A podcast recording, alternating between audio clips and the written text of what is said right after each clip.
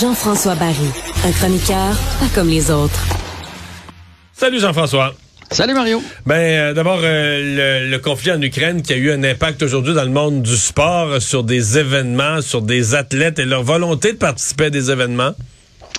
Oui, euh, écoute, il n'y a pas encore de, de, sanctions ou de boycott, mais ça se parle beaucoup dans différentes sphères. Tout de, premièrement, le Grand Prix de, de Sochi, qui est quand même seulement lieu le 25 septembre. Là. Il reste quand même beaucoup de temps d'ici à ce temps-là, mais Sébastien Vettel et Max Verstappen aujourd'hui ont réclamé de l'annulation de ce Grand Prix-là, comme quoi on n'est pas pour aller courir dans un pays qui est en guerre et qui fait la guerre. Euh, Sébastien Vettel a même allé plus loin euh, un peu plus tard en journée en disant que si jamais ça a lieu, en tout cas lui, il va pas y aller. Donc boycott le Grand Prix de Russie. Ensuite de ça, du côté du euh, football, parce que le football, c'est très le, soccer, en fait, là, très populaire du côté de l'Europe et du euh, côté de la Russie aussi.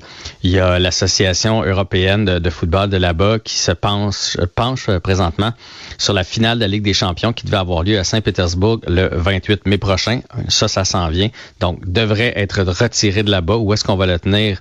On ne sait pas, mais c'est quand même 400 millions de fans qui suivent cette finale-là. Donc, c'est un, gros, un gros événement. En même temps, je dis ça, puis je trouve ça tellement secondaire à côté de, des images qu'on voit de. Non, mais c'est pas secondaire dans le sens que c'est des choses comme ça qui font pression. Là. Poutine aime quand même les gros événements, aime ce, ce jet set-là, l'argent qui vient avec. Ça le fatigue, c'est sûr. Je dis pas que ça va le faire changer d'idée, mais l'addition, c'est des choses qui le fatiguent, c'est certain.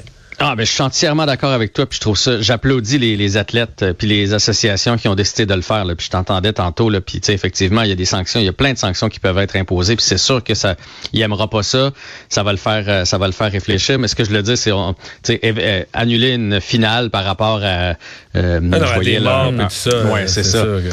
D'ailleurs, parlant de ça, j'ai hâte de voir la réaction et d'ailleurs, ça a été demandé de Evgeny Malkin et Alexander Ovechkin dans la Ligue nationale de hockey, euh, qui évoluent en Amérique du Nord. Et on sait qu'eux sont pro-Poutine. Ont souvent euh, euh, retweeté ou euh, partagé des messages de Poutine. Il y a plusieurs photos d'eux avec euh, Vladimir Poutine. Ils ont toujours été de leur côté. Alors j'ai hâte de voir ça va être quoi leur réaction. Parce que là, on parle plus juste d'une prise de position ou d'être chumé avec ou de jouer une ligue de, dans une ligue de hockey, là, parce qu'on les a déjà vus jouer au hockey ensemble. On parle quand même d'un pays qui fait la guerre et ça a été réclamé la réaction de de ces hmm. deux euh, de ces deux athlètes là. Et sinon, il y a Elina Svitolina qui est une euh, des euh, joueuses de tennis les plus populaires en Ukraine qui a tweeté ce matin qui a dit être avec le peuple ukrainien, qu'elle était fière et qu'elle allait se tenir debout. Fait que c'est un peu ça qui se passe dans le dans le monde du sport concernant le conflit entre la Russie et l'Ukraine. On a besoin d'un peu de positif quand même à travers tout ça. Au moins le Canadien ne perd plus. Le Canadien est incroyable. J'ai même vu Mario enthousiasme euh, hier sur les médias sociaux qui allait de, de tweets. Là. Non, mais sur mon tambour, ben oui, mais qu'à 6 minutes, 6-7 minutes de la fin, ben, j'étais tellement content. Euh, moi, j'aime beaucoup, je veux dire, le Samuel Montembeau. J'espère vraiment que le Canadien va le signer. Euh, et ben blanchissage, je veux dire. Euh, écoute, il a quand même mangé, mais je trouve que ce gars-là, il a mangé son pain sec en début mm. de saison dans des circonstances horribles. On le sait quoi, 6 ans, 7 millions par année? Ou... non, non j'irai pas là, mais... On reste calme, mais quand même. Je suis tellement d'accord avec toi, mais je trouvais ça beau parce que des fois, là, avec le Canadien était dur, je trouvais ça beau de te voir euh, t'emballer. J'ai eu peur que tu le jinx, comme on dit, d'annoncer un jeu blanc à six minutes de la fin.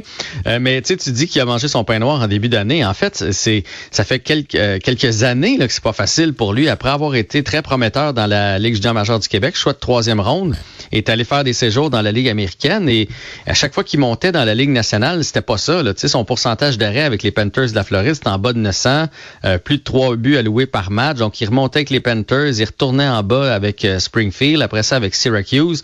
Puis rappelons-nous que le Canadien est allé le chercher parce que son équipe l'a tout simplement laissé de côté. Fait que oui, c'est beau ce qui arrive avec Samuel Montembeau. Et maintenant, il a l'air en plus stable et d'inspirer confiance à ses, euh, à ses coéquipiers. Alors, c'est une bonne nouvelle pour lui. Un blanchissage. Premier blanchissage de son 50e match en carrière. C'est pas si, c'est pas Blanchissage. et, euh, ça, et Caulfield et Suzuki qui font la pluie le beau temps, là, Euh, on a sorti les statistiques, dans le fond, de partout à travers la Ligue nationale depuis que Saint-Louis est arrivé à Montréal, donc de tous les joueurs là, depuis deux semaines. Et Kofi et Suzuki sont dans les 10 meilleurs marqueurs de la Ligue nationale au grand complet. Et Montembeau, je pense, dans les top 5, dans les top 5 gardiens ou quelque chose du genre. Ah, j'avais pas vu ouais, ça. Ouais, mais... ouais, ouais, hey, tout roule, tout roule. C'est de valeur qu'on soit si loin, on pourrait se battre pour une place en série si ça continue comme ça. Et finalement, il reste une minute pour parler de tennis. Ouais, euh, donc euh, Denis Chapovalov euh, qui a gagné va passer en demi-finale. Ça a été plus facile euh, cette fois-là que lors de son premier match. C'est toujours du côté de Dubaï. Et Djokovic, lui, a perdu en quart de finale. S'est fait surprendre par la 123e raquette mondiale 4-6 et 6-7. C'est d'ailleurs ce Tchèque-là, Yeri Vizelli, qui va jouer contre Chapovalov. Et ce que ça fait, c'est que Djokovic va perdre son titre de numéro 1 mondial ah au, oui, profit de, au profit de Medvedev. Ouais. Ça, ça doit y faire mal au cœur pas mal. Euh, oui, ben oui, parce que c'est, il rentrait dans ce tournoi-là quand même très confiant, un peu petite vengeance là versus euh, l'Australie où il avait été tassé. Ben, il a dû partir frustré de cette défaite-là quand même. Oui, oui, puis les points, qui, parce que c'est un total de points, les points qu'il n'est pas allé chercher du côté de l'Australie, ben, il coûte son premier rang mondial. Et moi, je dis, ah ouais, parce que tant pis. Ouais, l'absence d'un tournoi, ça efface pas le tournoi du, du classement de l'ATP. Le tournoi compte quand même. Hey, merci, ouais. à demain. À demain.